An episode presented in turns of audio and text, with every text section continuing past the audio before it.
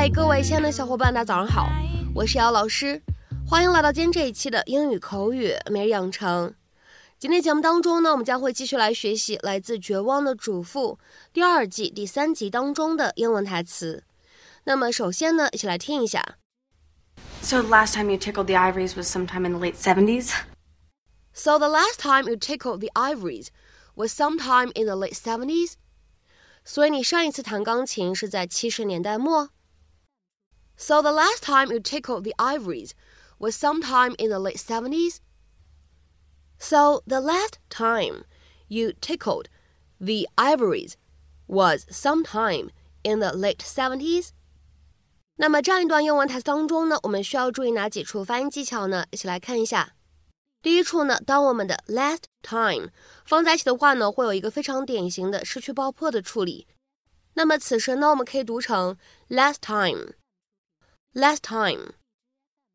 下面呢，我们再来看一下第二处发音技巧，tickled the ivories。那么这样的三个单词呢，我们放在一起，前两者呢存在不完全爆破的处理。而第二个单词呢，我们说这样一个定冠词，此时呢应该是要重读的。那么此时呢连起来，我们可以读成 tickle the ivories，tickle the ivories。而再来看一下最后这一处发音技巧，当 late 和 seventies 我们放在一起呢，也会有一个不完全爆破的处理。那么此时呢，我们可以读成 late seventies，late seventies。I'm sorry, what? I'm singing at church for the Family Follies. Edie's going to accompany me on guitar. She's really good. So you and Edie are, are, are going to be an act? Is that a problem? No. No. I mean, I, I'm a little surprised that you didn't ask me to accompany you first. on what? You don't play an instrument. I play the piano. You know that. How would I know that? I've never seen you play. Well, I played in high school. So the last time you tickled the ivories was sometime in the late 70s? It was the early 80s. Well, I'm not going to argue with you. You want to do the show with Edie, and I think that's super. 今天节目当中呢，我们来学习一下弹钢琴的英文说法。其实呢，除了大家常见的 play the piano 以外，其实呢，我们也可以使用 tickle the ivories 来表达弹钢琴啊这样一个意思。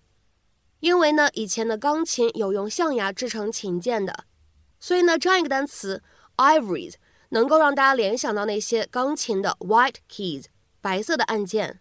而动词 tickle 它本身呢可以用来表示挠痒痒、抓痒这样的动作。下面呢，我们来看几个例子。第一个，My father used to love tickling the ivories after dinner。我的爸爸以前喜欢晚饭后弹弹钢琴。My father used to love tickling the ivories after dinner. 下面呢，我们来看一下第二个例子。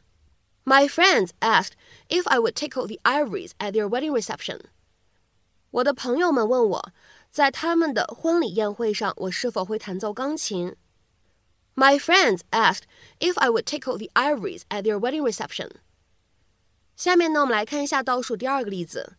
She sat down to tickle the ivories for a while. 她坐了下来，弹了一会儿钢琴。She sat down to tickle the ivories for a while。下面呢，我们再来看一下本期节目当中的最后这个例子。 He went on tickling the ivories until three in the morning。他弹钢琴一直弹到了凌晨三点。He went on tickling the ivories until three in the morning。那么在今天节目的末尾呢，请各位同学尝试去翻译下面这样一段话，并留言在文章的留言区。我曾经钢琴弹得很不错。我曾经钢琴弹得很不错。这样一段话，你会如何去使用我们刚刚学习过的弹钢琴的短语去造句呢？